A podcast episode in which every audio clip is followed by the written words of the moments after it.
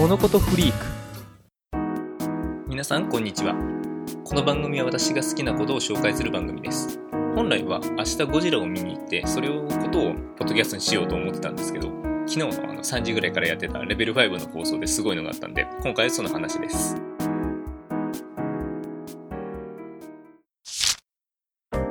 今回のテーマは稲妻イル君アレスの天秤。いや昨日のレベル5の放送でまあいろいろ楽しくどうですか？正直稲妻イレブンを一番楽しみにして見てたんですけど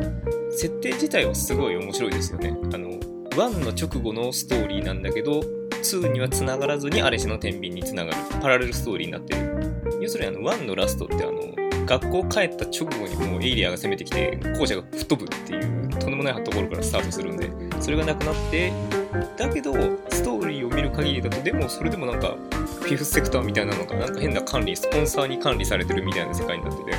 なんかよくわかんないっていうかなんで主人公たちはなんでライモンにいるのかとかもまあ待ってればいいと思いますし軌道の名前も出てましたし、まあ、高円寺も出るみたいなこと言ってたんで、まつか遠藤は100%で、まあ、出るでしょうし、まあ、楽しみにしてればいいと思うんですけど、正直エイリアが出ない。で、しかもタイムスリップとかもあの、GO みたいなギミックもないっていうので、サッカーもの一本っていうのはすごく喜ばしいんですけど、多分あの雰囲気は、脚本は社長なんですよ。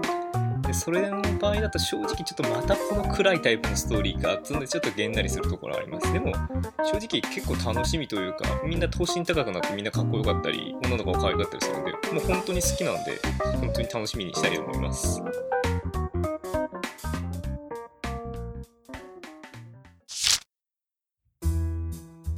えー、ポケモン GO に飽きました。また次回。